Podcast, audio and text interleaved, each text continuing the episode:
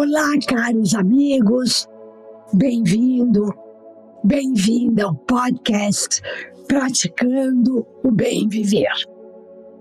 Eu sou Márcia De Luca, compartilhando semanalmente aqui episódios sobre variados temas ligados a yoga, meditação e ayurveda para inspirar você a trilhar os caminhos do bem viver. Continuamos com os episódios da série Pais e Filhos. Há uma crise de valores no mundo. Sem valores essenciais, a vida em sociedade não é possível. Todos nós sabemos do que se trata.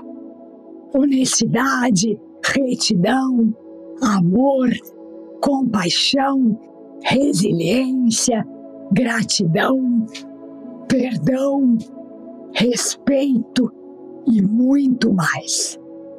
São aqueles guias de conduta que formam o nosso caráter e, logicamente, o caráter dos nossos filhos e toda a comunidade.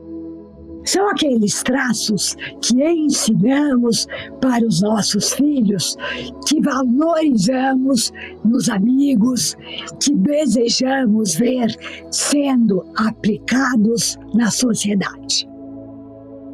A desconexão com os valores traz sofrimento desnecessário para as pessoas, famílias, empresas, para os países alimentando violência, lutas equivocadas pelo poder, competitividade desenfreada, uma alusão limitada de que, para que um ganhe, todos os demais devem perder.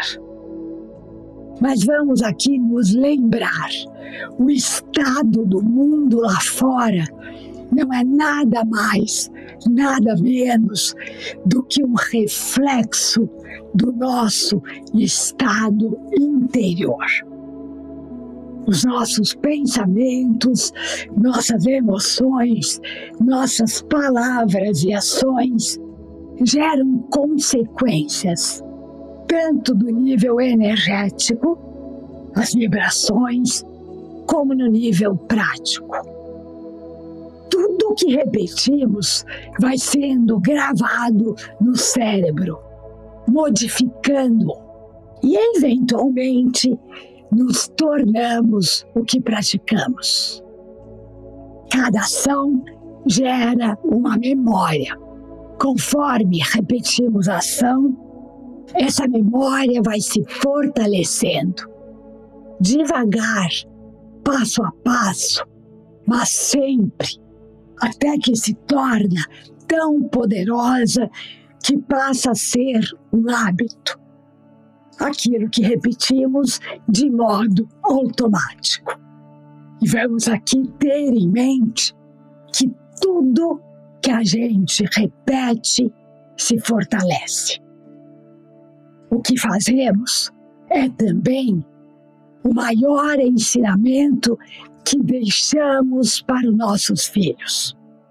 Ao praticarmos os valores na frente das crianças, fortalecemos nela a criação de hábitos saudáveis, importantes para a formação do seu caráter, como já vimos.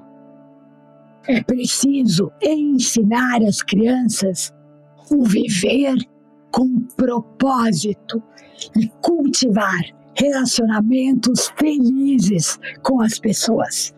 Relacionamentos de apoio mútuo, de respeito e compaixão. Importante que as crianças aprendam que a melhor maneira de não exacerbar o ego pela vaidade é fazendo o que temos de fazer da melhor maneira possível, para o bem de todos, sem esperar nada em troca, pois estamos cumprindo o que é nosso dever. No momento em que agimos dessa maneira, a mente se aquieta. O fluxo dos pensamentos diminui, porque não há conjecturas a ser feitas. A intensidade das emoções se acalma, porque você está em paz consigo mesmo. Assim, numa mesma tacada, a criança aprende a eliminar frustração e vaidade. Precisamos ensinar as crianças desde cedo que elas são dignas de amor exatamente como são e que na sua jornada sempre poderão melhorar ainda mais. Pois ninguém é perfeito, não é mesmo? Importante também é ensinar a elas a importância de estarem presentes e focadas para que comecem a entender as suas experiências internas, compreender que dentro deles mesmos existe um campo de pura potencialidade e que aí sim reside o verdadeiro poder. Qualquer poder de fora é ilusório e efêmero. Quando ensinamos as crianças a se ancorarem na sua essência, fica muito mais difícil que elas sofram pela exacerbação do ego. Vaidade e pretensão não farão parte do que elas cultivarão, pois serão seguras de si mesmas. Durante essa próxima semana, comece a praticar esses ensinamentos com seus filhos. Lembre-se do famoso trio maravilha que é tão necessário em nossas vidas para atingirmos nossos objetivos. Intenção, disciplina e tempo. Essa é uma tarefa ao longo da vida que, sem dúvida, trará muitos benefícios para a sua família e para o mundo em geral.